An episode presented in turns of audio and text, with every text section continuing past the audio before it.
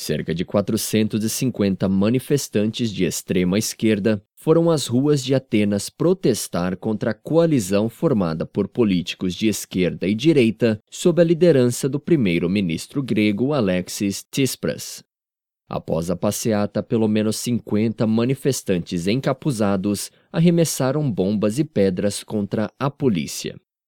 Os incidentes, embora em pequena escala, marcam o primeiro distúrbio contra o governo eleito em 25 de janeiro, com a promessa de revogar grande parte da dívida do país e de encerrar uma dura política de austeridade que contribui para o aumento do desemprego.